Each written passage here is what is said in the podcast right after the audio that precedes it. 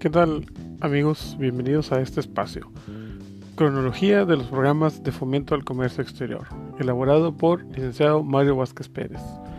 De acuerdo a los antecedentes de la historia, basta con irnos a mediados de la década de los 40, específicamente hablando al término de la Segunda Guerra Mundial, teniendo en cuenta que precisamente en el mundo había un ganador y un perdedor en esta historia. Al perdedor la Alemania nazi y en contraparte el ganador los Estados Unidos de América. Justo en ese momento en donde países como Francia, Bélgica, Países Bajos, Italia y Luxemburgo, preocupados por una posible invasión hacia sus colonias y ante una Alemania devastada, deciden hacer frente a esto. Sí, efectivamente no les quedaba de otra, más que confiar en sí mismos para iniciar la reconstrucción de este pueblo germano con miras hacia un nuevo orden mundial que justo en ese tiempo se estaba logrando.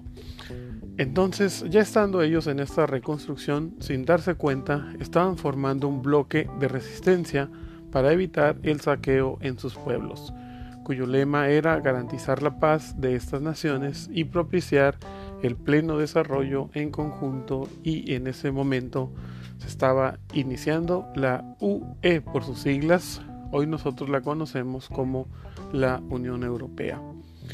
La Unión Europea, que más tarde se convertiría en el bloque comercial en varias naciones, y que varias naciones quisieran estar, pero hoy con otros tintes, dado que en el tiempo bastó para entender que un bloque que puede tener un propósito en común como garantizar la paz, también puede integrar a otros aspectos que hoy en día son claves, dado que eh, finalmente recibe una forma robusta esta unión. Sí, basta con mencionar que el grupo de naciones, 27 para ser exactos, hoy discuten y aprueban leyes que les conciernen a esta zona euro, tales como la migración, la estabilidad económica, el destino incluso de algunas naciones cuando hay asuntos que incomodan a más de un pueblo. Esta unión demostró el avance en materia de cooperación en todos los aspectos, y esto dio un ejemplo a otros países que a su vez deseaban formalizar bloques como estos, entendiendo que ya tenían el primer ejemplo en la historia del mundo. Pero, ¿qué tiene que ver en este asunto México? Retomando la historia, en este continente México jugaba un papel importante precisamente porque el ganador de la Segunda Guerra Mundial estaba justo a 2.000 kilómetros de distancia de la Ciudad de México.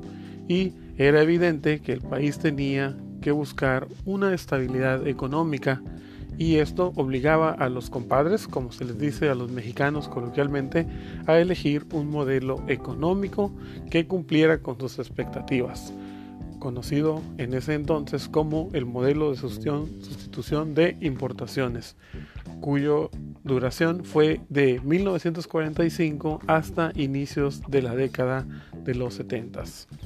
Este modelo, cuyo enfoque principal fue trabajar con el mercado interno, tratando de abastecer a la sociedad mexiquense y buscando un equilibrio para un pleno desarrollo y apostándole a un sano crecimiento económico.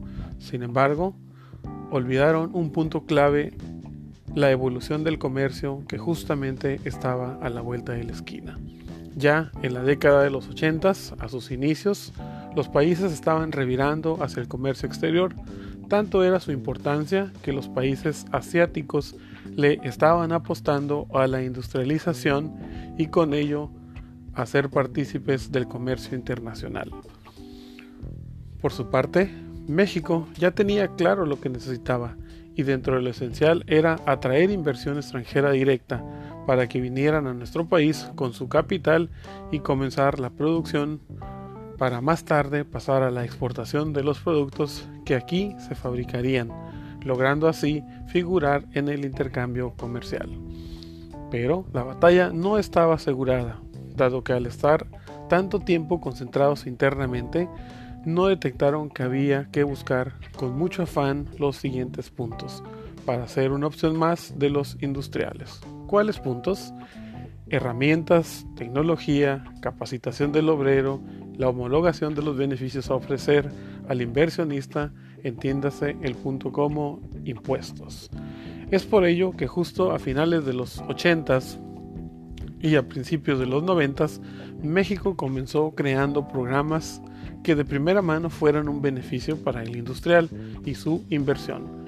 Claro, sin olvidar el punto central, crecimiento económico y desarrollo del país. Estos hoy en nuestro día se conocen como programas de fomento al comercio exterior, dirigidos por la Secretaría de Economía y ejecutados por los siguientes órganos la Secretaría de Hacienda y Crédito Público y el Sistema de Administración Tributaria.